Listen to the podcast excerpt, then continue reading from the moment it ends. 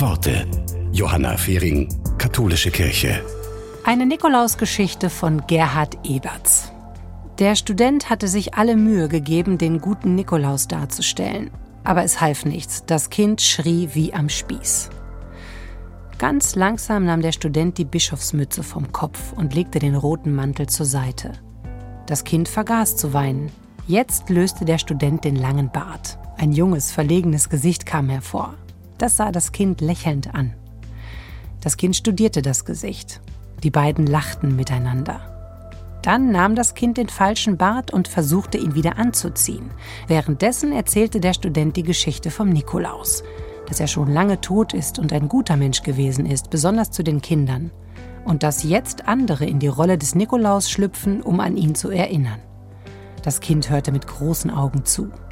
Der Zauber ist dahin, sagten die Erwachsenen. Was uns bleibt, ist das Wunder, dachte der Student.